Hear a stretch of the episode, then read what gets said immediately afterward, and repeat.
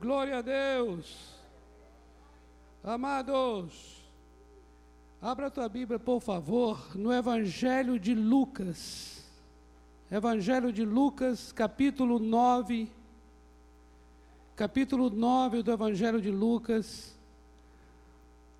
a partir do versículo 28.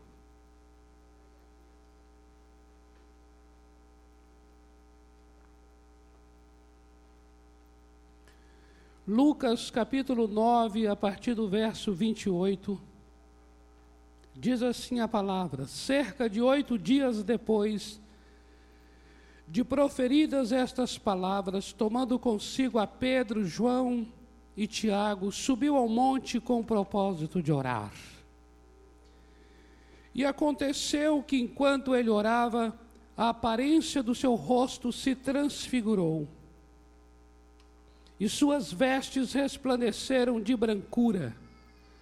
Eis que dois varões falavam com ele, Moisés e Elias, os quais apareceram em glória e falaram e falavam da sua partida que ele estava para cumprir em Jerusalém.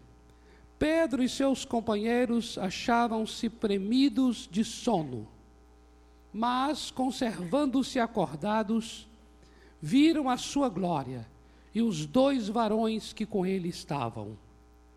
Ao se retirarem estes de Jesus, disse-lhe Pedro: Mestre, bom é estarmos aqui.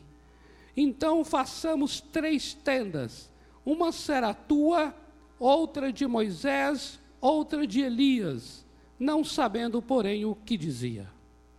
Enquanto assim falava, veio uma nuvem e os envolveu e encheram-se de medo ao entrarem na nuvem.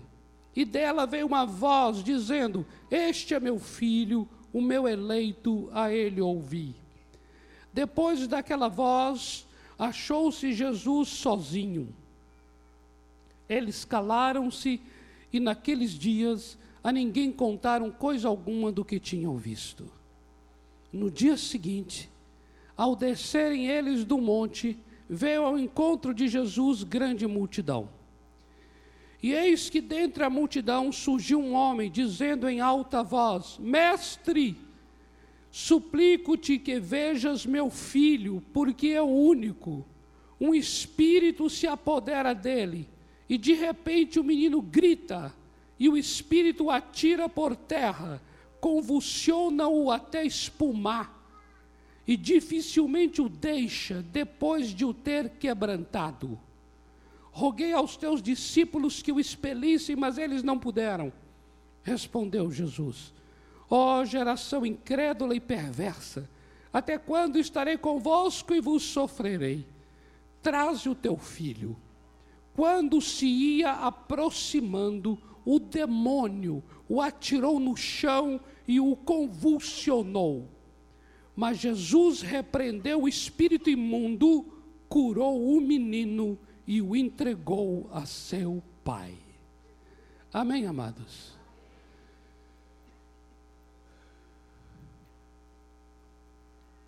Senhor, em nome de Jesus, que a tua palavra nos seja revelada nesta manhã. Abra o nosso coração para a tua palavra em nome do Senhor Jesus Cristo. Amém.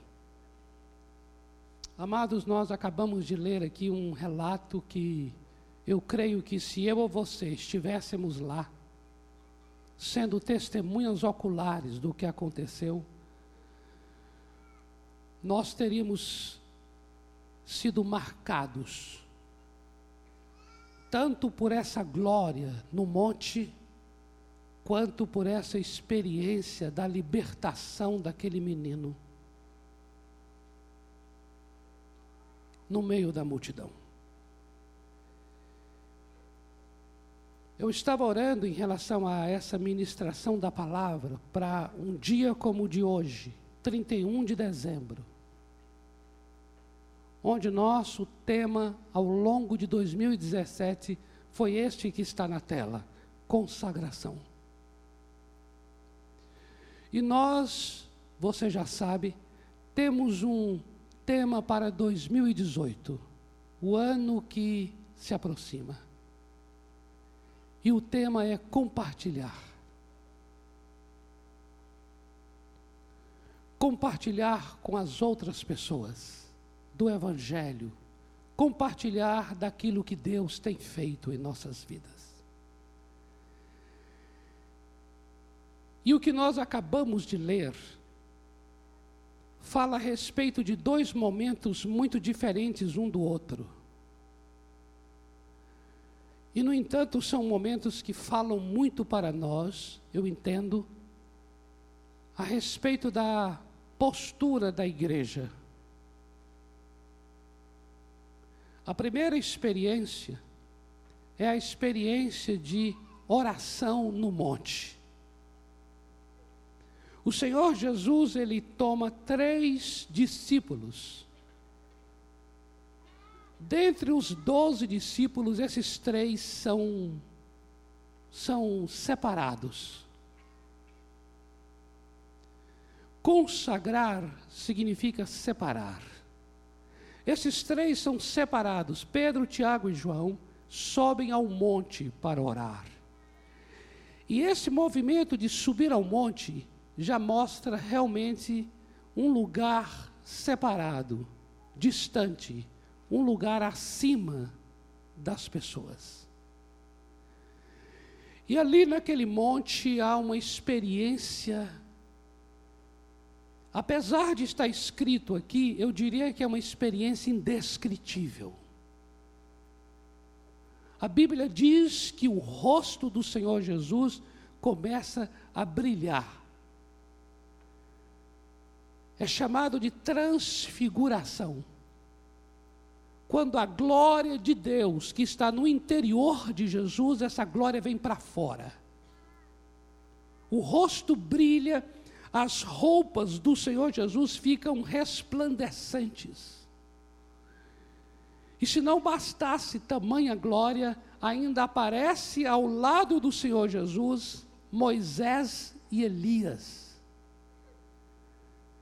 Moisés e Elias são dois grandes ícones dentro do judaísmo. Moisés, um representante legítimo da lei, e Elias, um representante legítimo dos profetas. Pedro, nosso querido Pedro, sempre Pedro, e é bom que tenha um Pedro, ele se apresenta ali, ele vê aquela coisa gloriosa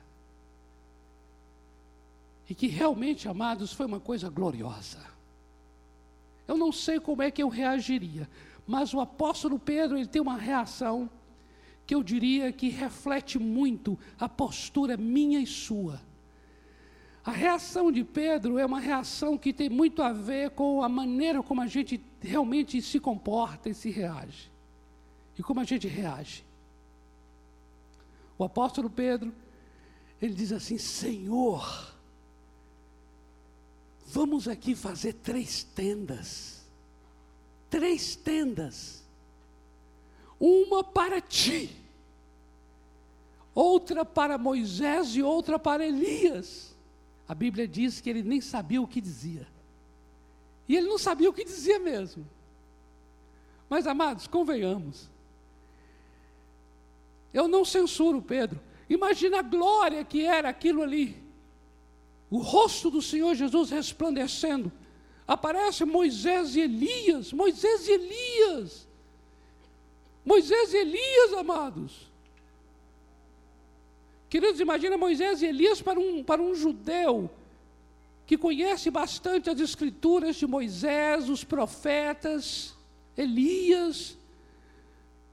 Nesta hora, essa coisa absurda que Pedro fala, é, faz sentido de alguma maneira. Porque naquele instante a vontade de Pedro era cristalizar a experiência. A vontade de Pedro era divinizar a experiência. A vontade de Pedro era, era criar um, um, um lugar próprio, um lugar consagrado para a experiência. Pedro estava querendo criar três tendas, três tendas é três moradas Três moradas é assim, amados, isso é tão glorioso. Isso é tão tremendo, não dá para a gente sair daqui. Você já teve aquelas experiências assim tão tremendas, como num ambiente como esse aqui, por exemplo, em que a gente tem realmente um tempo com Deus e muitas vezes há uma glória tão tremenda sobre nós, amados e você tem uma experiência tão profunda com a, a, presença do Senhor, trazendo em você uma alegria, trazendo em você uma fé, trazendo em você uma ousadia, trazendo em você uma esperança, trazendo em você naquele momento um renovo, um renovo no coração, um renovo no corpo, que você fala assim: Deus do céu, hum, por que tem que acabar? Deus do céu, por que tem segunda-feira? Dá vontade de pegar o pessoal do louvor e continuar tocando com a gente para onde a gente for. Tem momentos assim que você, com certeza, tem aquela coisa gloriosa do louvor e você está chorando, quebrantado, e aí chega a pessoa aqui na frente para conduzir o restante. Você fala assim: não, não deveria acabar. Por que não continua esse louvor? E você até senta, enquanto está tendo dízimo e oferta, você continua chorando, e você fala: Deus, que coisa linda, tua presença neste lugar, tua presença neste lugar, tua presença em meu coração, e você fica tão quebrantado que você quer que isso não termine nunca. Não é verdade? Aí você consegue entender Pedro. Pedro fala assim: uma tenda para ti, outra tenda para ele, outra tenda para ele. Eu não preciso nem de ter tenda para mim. Basta ter uma tenda para cada um de vocês. Amado, é tão absurdo que eu não sei nem o que. Pedro, eu acho não tinha nem pensado o que se faria depois. Vai ficar o quê? Todo mundo entendado aqui? Até quando vai ficar morando aqui? Vai terminar quando isso? Então era realmente, como diz a palavra, uma declaração que ele nem sabia o que dizia. Ele estava movido por algo que move muito o nosso coração. É o de eternizar um momento glorioso. A gente quer que aquela coisa gloriosa fique para sempre. Mas o texto continua dizendo: no dia seguinte desceram o monte. Amém, amados? Amém, queridos?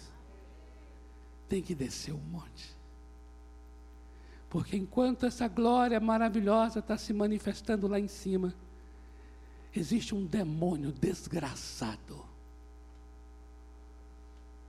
que está matando, roubando e destruindo as vidas lá embaixo.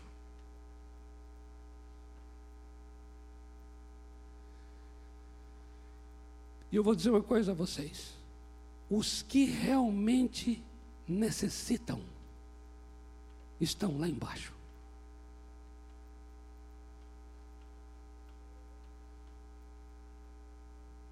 Quando chegaram lá, nós temos uma experiência agora tão marcante quanto a primeira, mas agora de uma forma totalmente diferente, porque agora não é uma experiência produzida pela glória de Deus, é uma experiência produzida pela obra, poderosa obra do inferno.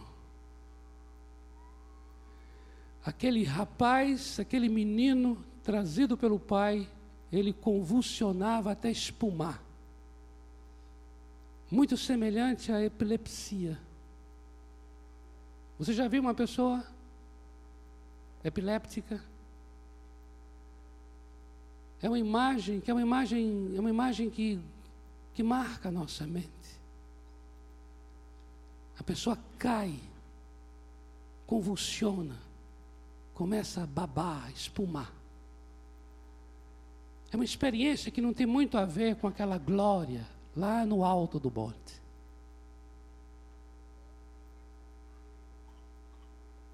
Mas é uma experiência para as mesmas pessoas que estavam no monte. Porque é necessário que se desça. É necessário descer do monte e confrontar. Confrontar. Como o Senhor Jesus fez, confrontou aquele espírito. E a palavra aqui chega a descrever que aquele rapaz, de tanto que ele estava sendo possuído por aquela força, o corpo dele já estava quebrado. Quebrado. O corpo dele aguentava mais suportar as manifestações demoníacas. E o Senhor Jesus confronta aquele espírito, expulsa aquele demônio, cura o menino e o devolve, curado e liberto para seu pai. A glória no alto do monte é uma glória que precisa descer para aqueles que estão realmente necessitados dela. Amém, amados? Queridos, essa experiência, ela fala muito, ela ilustra muito para mim uma realidade.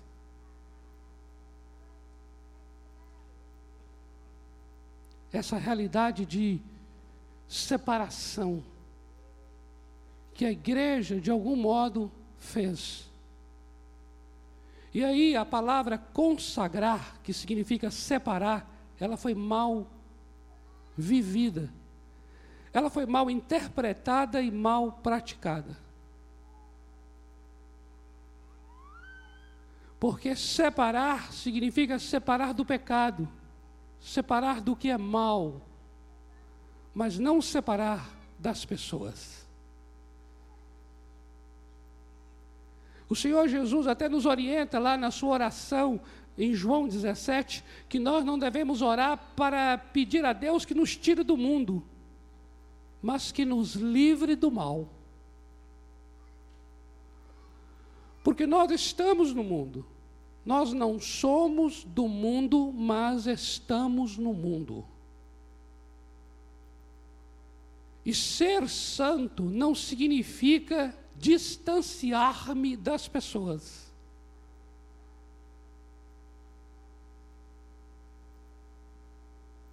Pelo contrário, amados, pelo contrário, a santificação se verifica é justamente na relação com os outros.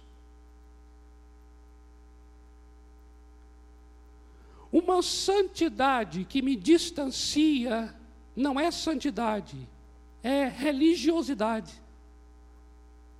é legalismo. Porque a verdadeira santidade se demonstra e se vê é na relação com as pessoas. Em 2016, o tema aqui da igreja foi maturidade. E o tema deste ano, consagração. E o tema do próximo ano, compartilhar. Se você tomar agora aqui 2016, 2017 e 2018, você vai compreender que nós nos tornamos maduros e nos consagramos justamente para compartilhar. Amém? Ninguém é maduro para si.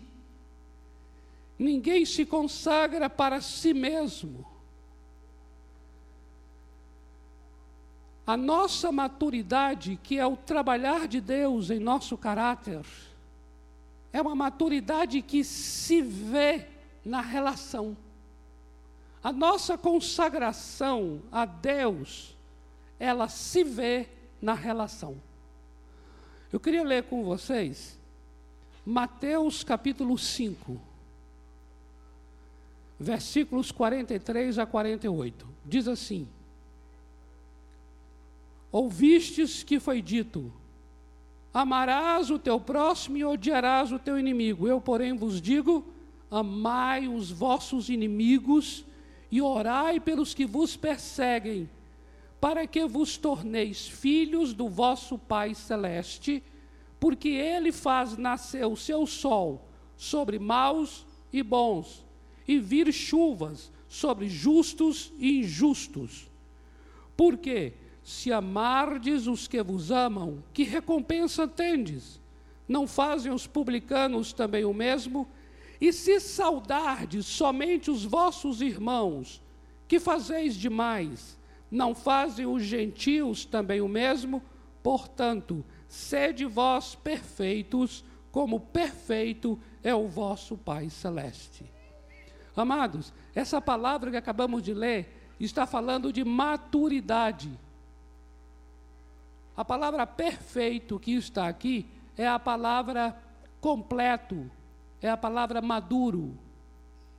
Observe bem, a minha maturidade é demonstrada na minha relação com o outro, onde, por causa da minha maturidade, eu posso amar aquele que me persegue.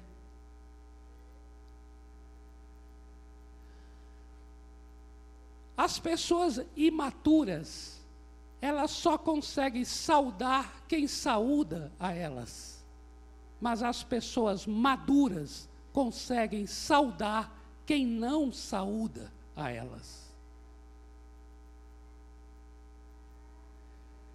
Quando então nós tivemos esse tema maturidade, nós temos que entender que maturidade ela é vivenciada é na relação com aquele que me é contrário. Somente quando eu me deparo com o que é adverso e com o que é contrário, é que eu tenho a chance de manifestar se eu estou ou não maduro. Então pense bem, quando o nosso Deus está falando de uma igreja madura, Ele está falando de uma igreja que vai descer do monte e se encontrar com as pessoas. Maturidade não é construir tendas no monte. Maturidade é experimentar da glória e confrontar os espíritos malignos. Maturidade é receber a unção do Espírito e transmiti-la aos que necessitam dela. Toda pessoa que somente recebe para si é uma pessoa infantil. Uma das características da infantilidade é o egocentrismo. É quando tomamos algo para nós. Mas quando nós recebemos algo de Deus e entendemos que aquilo tem que ser compartilhado, compartilhar presentes é coisa de gente madura.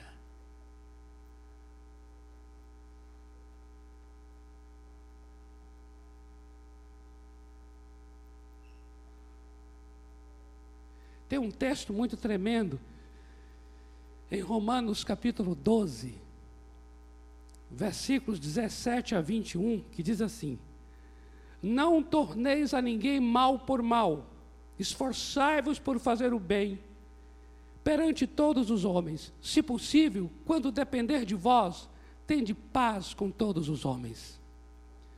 Não vos vingueis a vós mesmos, amados, mas dai lugar à ira de Deus, porque está escrito: A mim me pertence a vingança. Eu é que retribuirei, diz o Senhor. Pelo contrário, se o teu inimigo tiver fome, dá-lhe de comer.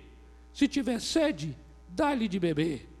Porque fazendo isto, amontoarás brasas vivas sobre a sua cabeça. Não te deixes vencer do mal, mas vence o mal com o bem. Amém, amados? Amados, essa postura que está escrito aqui é postura de gente consagrada. Pessoas que foram entregues a Deus, pessoas que se santificam para Deus, pessoas que se separam para Deus, pessoas que se consagram para o nosso Deus são pessoas que não se deixam vencer pelo mal, mas vence o mal com o bem. Se o inimigo tem fome, gente que é consagrada vai lhe dar de comer. E justamente fará isso porque é uma pessoa separada para Deus. Ser separado para Deus não me torna separado das pessoas. Ser separado para Deus me torna uma pessoa que testemunha da luz diante das pessoas brilhando como luzeiros no meio de uma geração corrupta e perversa. Nós demonstraremos a nossa santidade é no meio e não fora. É no meio. O texto diz em Filipenses 2,15 exatamente isto brilhando como luzeiros no meio, no meio de uma geração perversa. Isso é gente consagrada. Amém, amados? Então você pode observar, queridos, que nós precisamos transitar bem entre o monte e os lugares lá embaixo. Amém? Temos que ser um povo que sabe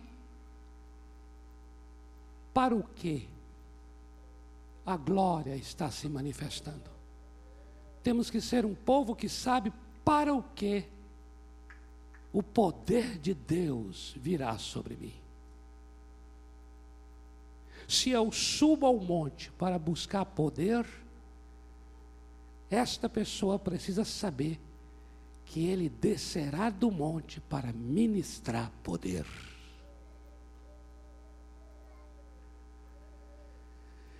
Se o meu propósito é compartilhar poder, saiba que eu receberei poder. Aleluia! Aleluia. Eu queria ler com vocês três textos das Escrituras que revelam a natureza solidária, a natureza generosa do Evangelho do Senhor Jesus Cristo. Primeiro texto, eu queria ler com os irmãos Mateus capítulo 5 versículos 14 a 16.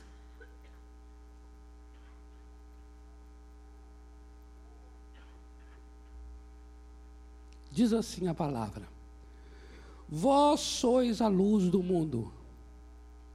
Não se pode esconder a cidade edificada sobre um monte nem se acende uma candeia para colocá-la debaixo do alqueire, mas no velador, e alumia a todos os que se encontram na casa. Assim brilhe também a vossa luz diante dos homens, para que vejam as vossas boas obras e glorifiquem a vosso Pai que está nos céus. Aleluia. Amados, a palavra alqueire é uma espécie de caixote, de caixa. É uma medida. Alqueire. E velador, velador é um castiçal, onde se coloca a vela, por isso é chamado de velador, lugar da vela. A palavra está dizendo aqui: vós sois a luz, mas essa luz não pode ser posta debaixo de uma caixa mas deve ser posta num castiçal, num lugar de tal maneira que todos da casa sejam iluminados. Talvez você vai pensar assim: por que Jesus está orientando isso? É claro que quando alguém acende uma luz, não vai colocar dentro de uma caixa, vai colocar numa parte que torne visível a luz a fim de iluminar a todos. Mas veja, se ele está trazendo esse ensinamento é porque naquele contexto aquilo era necessário. E por que é necessário? Porque o judaísmo, aqueles que estavam ouvindo o Senhor Jesus, eram pessoas que cuja luz não se propagava para iluminar as trevas. Era uma luz para dentro. Era uma luz escondida. O judaísmo, naquele período, aquele sistema religioso, lembra muito hoje o cristianismo. Onde a nossa luz é uma luz para dentro, parece que é uma luz para quem já está na luz. É como se nós tivéssemos uma vela à luz do dia, sol do meio-dia. Não é necessário será necessário na escuridão, na noite, nas trevas. Portanto, a luz não pode estar escondida. Essa luz, ela vai iluminar a quem tem necessidade dela.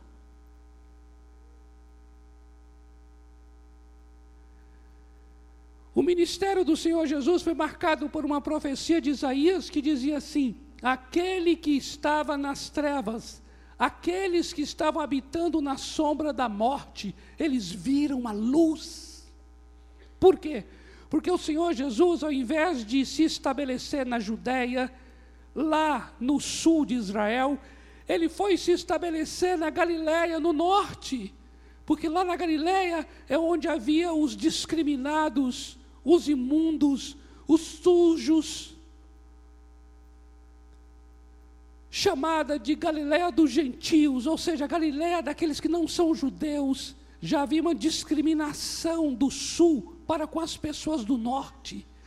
Jesus foi justamente habitar no lugar onde havia trevas, onde as pessoas estavam morando e habitando debaixo da sombra da morte.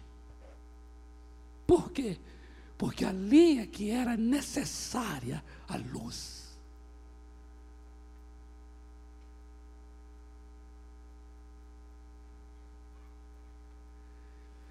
E aqui ele vai explicar como é que nós vamos brilhar. Ele vai dizer assim: as pessoas vão ver as nossas boas obras e vão glorificar ao Pai que está nos céus. Eles não veem o Pai, eles veem as nossas boas obras e vão glorificar o Pai. O que ele está dizendo? Ele está dizendo assim: luz é para ser vista. Então essas boas obras precisam ser boas obras em favor das pessoas. Entenda bem. Jesus não está falando que eu tenho que fazer boas obras para ser visto pelo outro. Não. Ele está querendo dizer assim: a boa obra é feita diante de quem precisa dela. E aquela pessoa vai ver o que você está fazendo e vai glorificar ao Pai que está nos céus.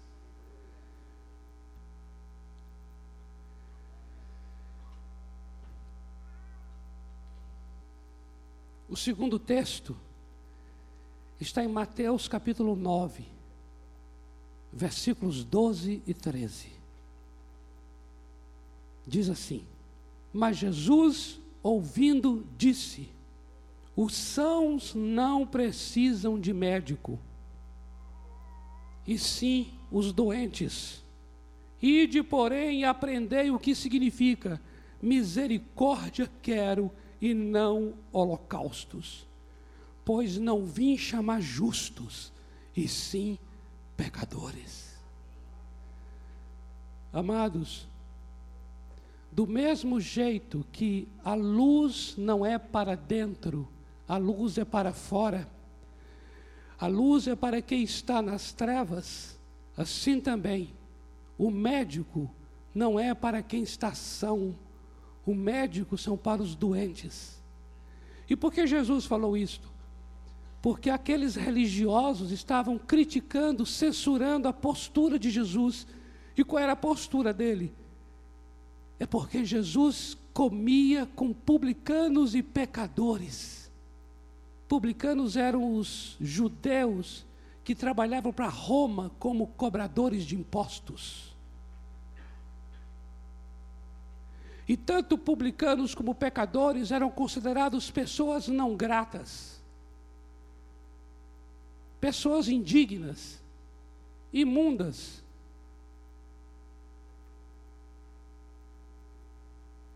Aqueles judeus que censuravam eram pessoas consagradas. Entenda bem isso agora, por favor. O que eu quero falar a vocês, eu falo a mim, amados. Aqueles judeus que criticavam o Senhor Jesus eram pessoas consagradas, separadas para Deus.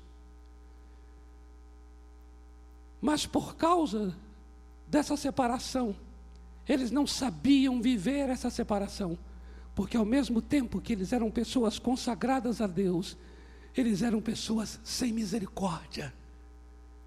Sem misericórdia sem misericórdia.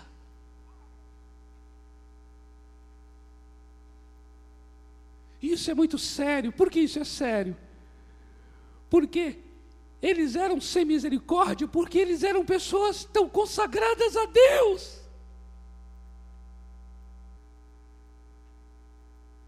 Os conceitos que eles tinham de santidade era algo tão sério, tão rigoroso que eles se distanciaram das pessoas consideradas imundas. Não aceitavam o comportamento daquelas pessoas e, por conta disso, não aceitavam as pessoas com seus comportamentos. O fato dessas pessoas criticarem os pecados fazia com que eles também se afastassem dos pecadores. E hoje eu vejo muitas vezes uma igreja que não sabe lidar com aquele que lhe é diferente. Não sabe lidar com aqueles que são considerados pecadores. Pessoas que estão com comportamentos pecaminosos, pecadores. Mas pecadores que também são alvos da graça, porque um dia, igualmente pecadores, nós éramos.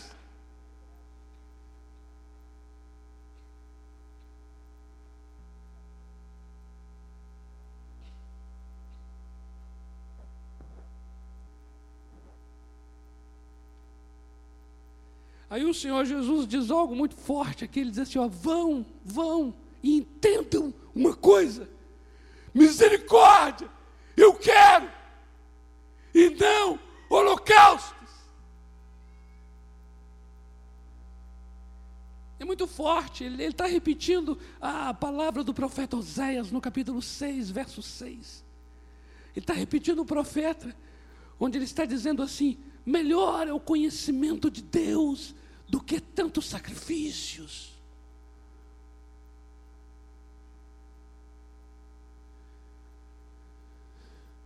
Nós somos capazes, ao mesmo tempo, de ter uma vida de oração tão íntegra e ao mesmo tempo não termos, não sermos misericordiosos, não temos compaixão. Ao mesmo tempo, nós somos pessoas que criticam, que julgam as outras pessoas.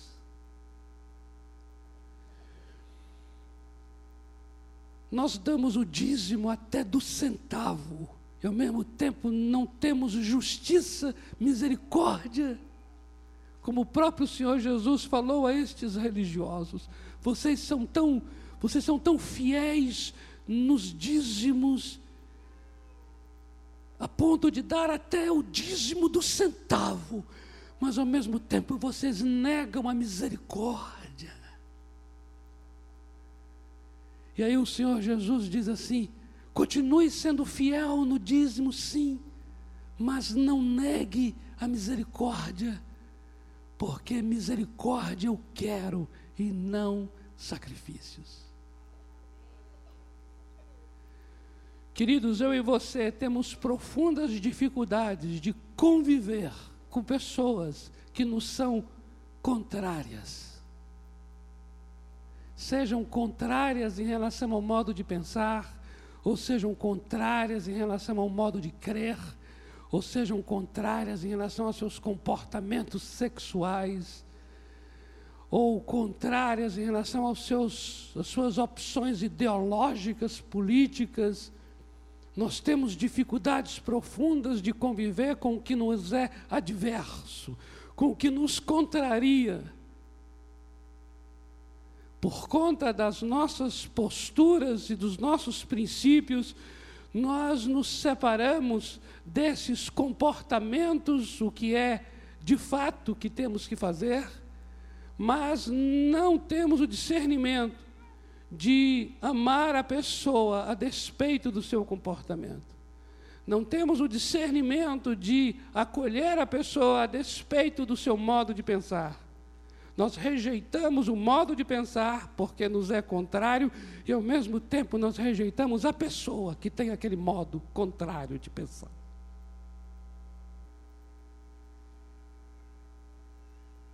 O Senhor Jesus Cristo, quando recebia publicanos e pecadores, em nenhum momento ele era cúmplice daqueles pecados.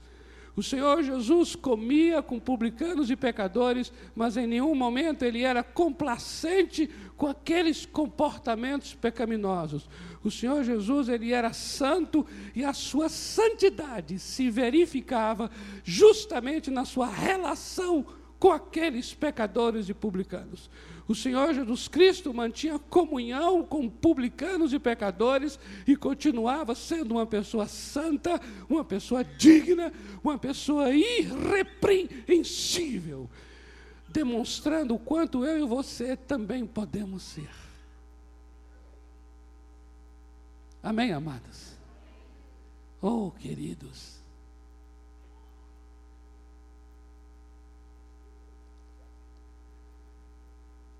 O monte tem seu momento glorioso, amados.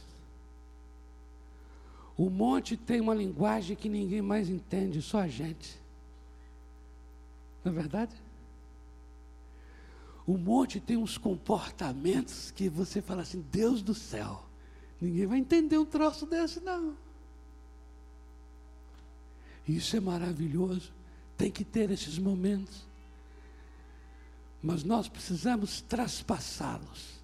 Nós precisamos remover, remover as, as tendas que nós mesmos construímos. Nós temos que enrolar as tendas, o pano da tenda, e nós temos que descer.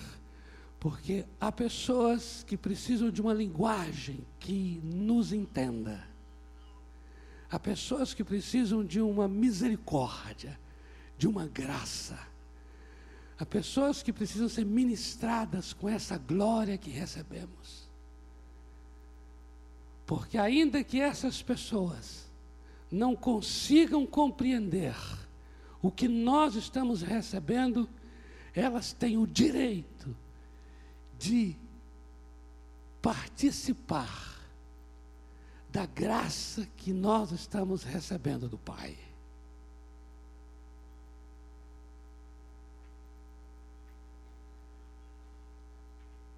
Por último, eu queria ler com os irmãos Lucas capítulo 15, versículo 7. A parábola da ovelha perdida.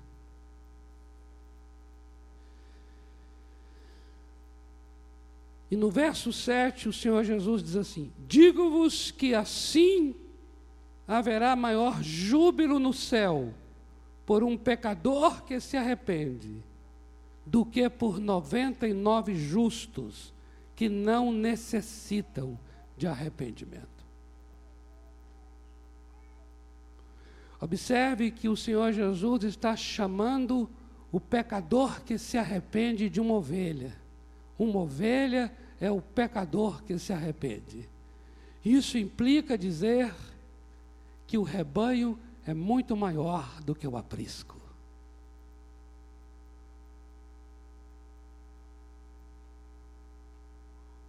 Isso implica dizer que há dezenas e centenas de ovelhas espalhadas por São Paulo, pelo Brasil e pelo mundo, que ainda não estão reunidas neste aprisco e que precisam ser pastoreadas. Onde elas estão? Não são pessoas que primeiro têm que fazer parte para serem cuidadas.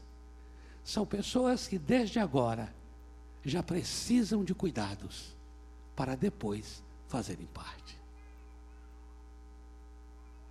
O Senhor Jesus Cristo está aqui fazendo um trabalho e um, uma linda mensagem, e não somente mensagem, mas uma prática na sua vida de inclusão.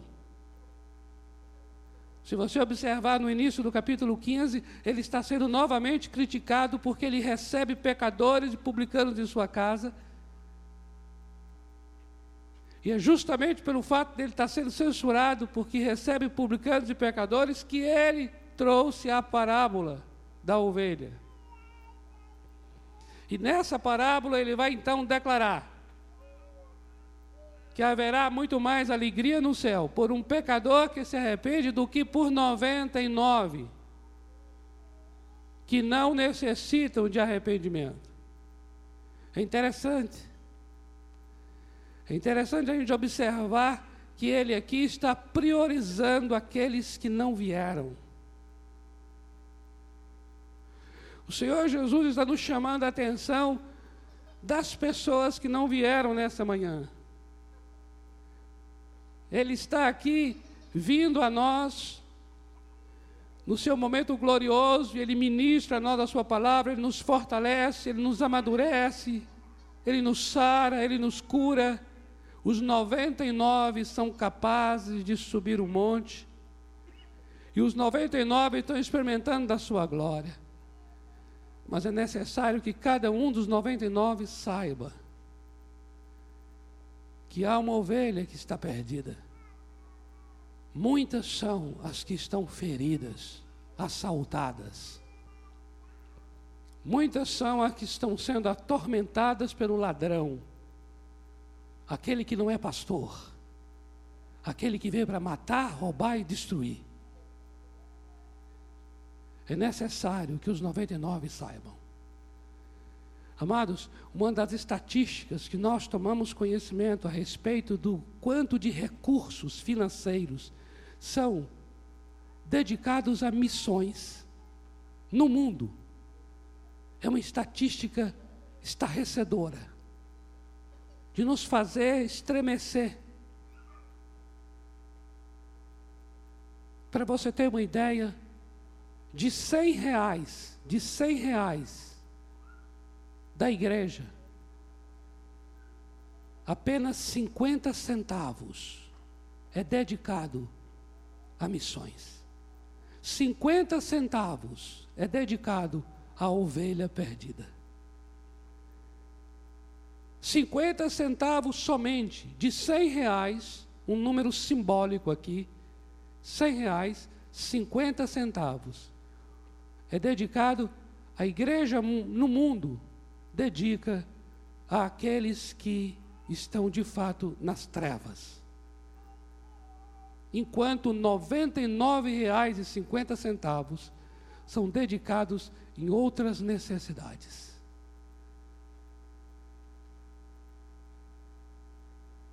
Ou seja, a prioridade da igreja em termos de investimento de recursos, não está sendo a ovelha que se perdeu. A prioridade tem sido cuidar dos 99. E o Senhor Jesus diz: estes 99 não necessitam de arrependimento. Vamos gastar as nossas vidas Vamos gastar os recursos naturais, sobrenaturais. Vamos gastar a nossa energia naqueles que estão perdidos e feridos. Porque haverá mais alegria no céu por um só que se arrepende do que por 99 que não necessitam disto.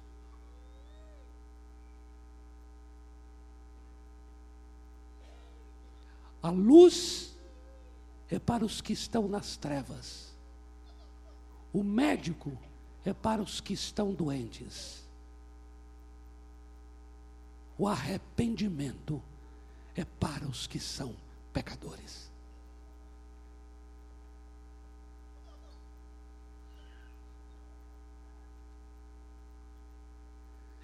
Permita-me aqui para a gente orar,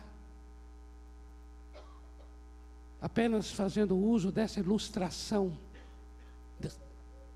desse quadro, desse quadro de Lucas 9.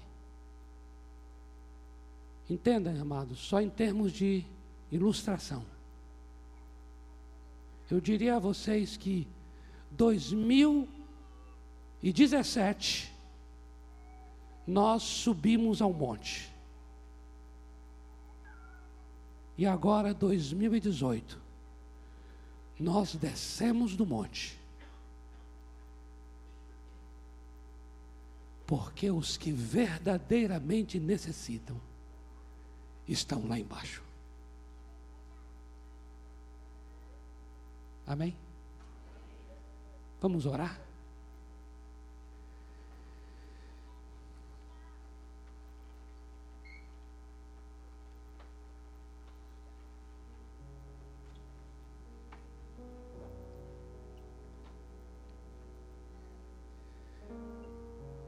Eu gostaria que nós pudéssemos aqui já de alguma forma praticar o que estamos compartilhando.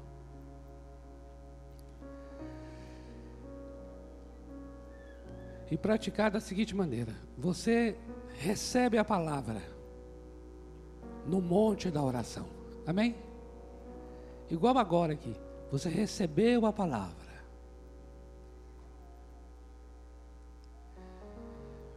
E agora, como se você, é como se, entenda, viu?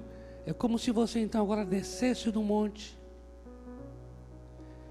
e fosse agora ministrar para uma pessoa, ministrar para alguém aqui, próximo de você. Pode ser que esteja perto de você, pode ser que esteja distante, pode ser que você lembra que agora tem alguém aqui que talvez está precisando, não importa. Eu gostaria que você fosse lá e olha só que coisa maravilhosa, é assim: o que eu tenho recebido de Deus nesse monte, o que eu tenho recebido do Senhor neste ano, eu quero agora ministrar sobre a tua vida. O consolo que eu já recebi de Deus esse ano, eu quero ministrar consolo em tua vida. Esse ano o Senhor me deu cura eu quero agora transmitir e compartilhar cura para você. O Senhor me deu provisão esse ano, quando eu precisei. Eu quero agora ministrar provisão na sua vida. O Senhor me deu libertação, livramentos. Eu quero agora abençoar a tua vida com os mesmos livramentos que Ele me deu. Com aquela bênção que eu fui abençoado, eu quero agora te abençoar. Amém? Podemos já fazer isso? Se você é um casal, você pode ir até um outro casal e declarar a ele assim: Olha, o que Deus deu à minha família nesse ano, eu quero agora ministrar para a tua casa, para a tua família. E aí você ora por ele, você o abençoa. E depois deixa ele te abençoar também. Amém? Fique à vontade, ó. Vamos fazer um movimento aqui. Pode ser alguém que está do teu lado, ou pode ser alguém que está distante de você. Pode abençoar com tranquilidade. A gente tem um tempo bom aqui agora. Mas ore dessa maneira, ore assim: o que o Senhor me deu, a graça que Ele me deu, a paz que Ele me deu, eu quero ministrar sobre a tua vida. Em nome de Jesus. Em nome de Jesus. Oh, aleluia.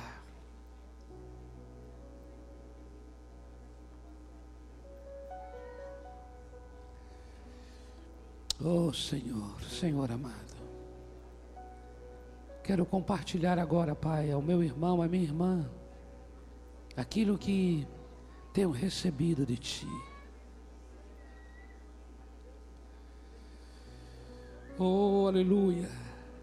Eu quero ministrar fé ao coração do meu irmão. O dom da fé.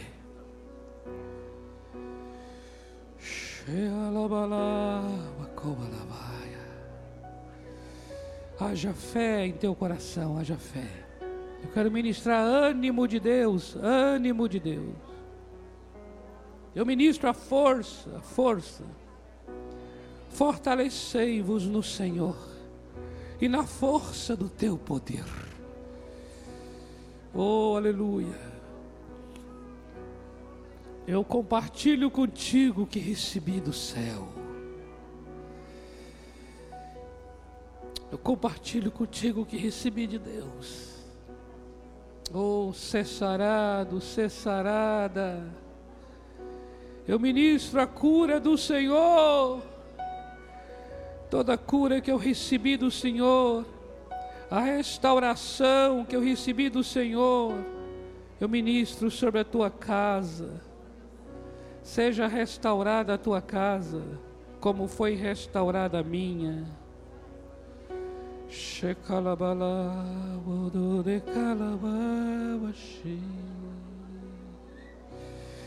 Alegra-te no Senhor como o Senhor alegrou minha alma.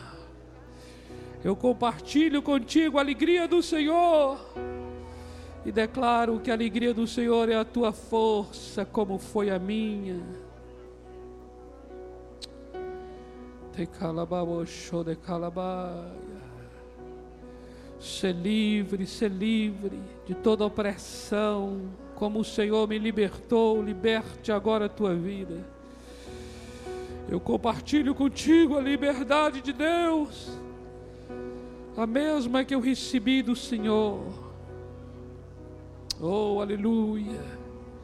O Senhor restaurou minha comunhão com Ele, restaurou minha fome, restaurou minha sede espiritual. Eu ministro sobre você essa mesma fome, fome de Deus, sede de Deus Tenalada tarouba shekalabaia de A mão do Senhor sobre a minha vida, estenda sobre a tua vida. Tecada noa shebalaia, livramentos. O Senhor me livrou, me livrou da me livrou do inimigo, me livrou do tropeço. O Senhor me livrou da queda eu ministro sobre a tua vida o mesmo livramento que eu recebi dele. A glória, a glória, o poder. Eu ministro sobre você o poder do Espírito, o óleo do Espírito que o Senhor renovou sobre a minha cabeça. Seja agora renovado este óleo sobre a tua cabeça em nome de Jesus. Ser renovado, ser renovada, ser renovado, ser renovada. Em nome de Jesus, em nome de Jesus, em nome de Jesus. Oh, eu recebi batismo no Espírito Santo. Receba também batismo no Espírito. O fogo de Deus venha sobre você agora como veio sobre mim. De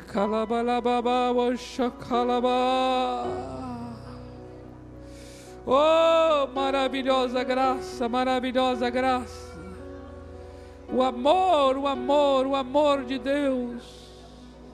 O amor de Deus em meu coração agora seja derramado no teu. Ser ministrado no amor de Deus o Senhor declarou o seu amor por mim. Eu declaro agora o amor de Deus sobre a tua vida. Ousadia, ousadia no espírito. Ousadia, ousadia. O Senhor me fez uma pessoa ousada. Eu ministro essa ousadia também em teu espírito. Uh! Uh! Uh! Sim, receba, receba, receba. O mesmo refrigério que refrigerou minha alma, refrigere sua alma agora. A mesma paz que guardou minha mente, guarde agora a tua mente, a mesma paz. Haja shalom, haja shalom, haja paz em teu coração. Tekadalabalaba washabaka. Aleluia!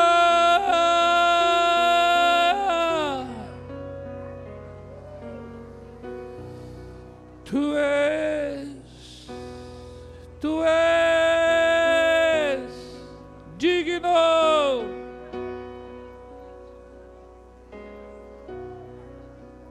Aleluia!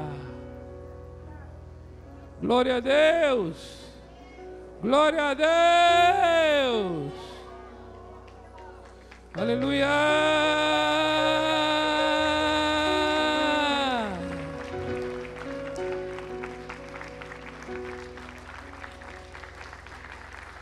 Oh!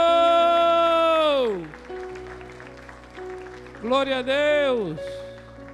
Glória a Deus. Amados, Vamos juntar assim os, as fileiras aqui, dê as mãos assim, por favor. A gente está no momento final aqui. Hoje à noite estaremos aqui, estaremos juntos aqui às 17 horas e também no culto das 21 horas.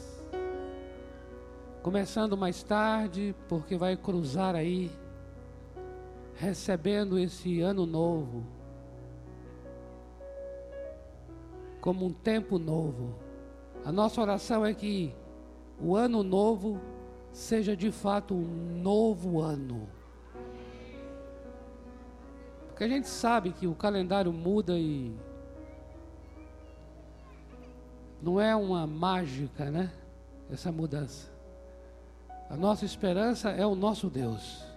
Ele é que faz com que novas sejam todas as coisas. Como diz a palavra, aquele que se assenta no trono diz: Eis que faço novas todas as coisas. É aí que está a nossa confiança. Um novo tempo para a tua vida. E eu vou dizer aqui: um novo tempo para a tua vida será um tempo em que você vai experimentar da glória no monte do Senhor. O Senhor Jesus vai se transfigurar em sua frente. Mas você não vai pedir que construa uma tenda, não. Você vai falar: Senhor amado, preciso agora compartilhar desta glória. Você vai querer descer assim, cheio de ousadia e autoridade. Porque é isso que vai ser mesmo. E você vai compartilhar o que ele partilhou contigo. Amém? Que o amor de Deus, o Pai, a graça do Senhor Jesus e a comunhão do Espírito encha a tua vida para transbordar. E todos os que estarão ao teu redor serão encharcados por este amor, por esta graça e por esta comunhão. Em nome do Senhor Jesus, desde agora e para sempre. Amém. Uh! Aleluia!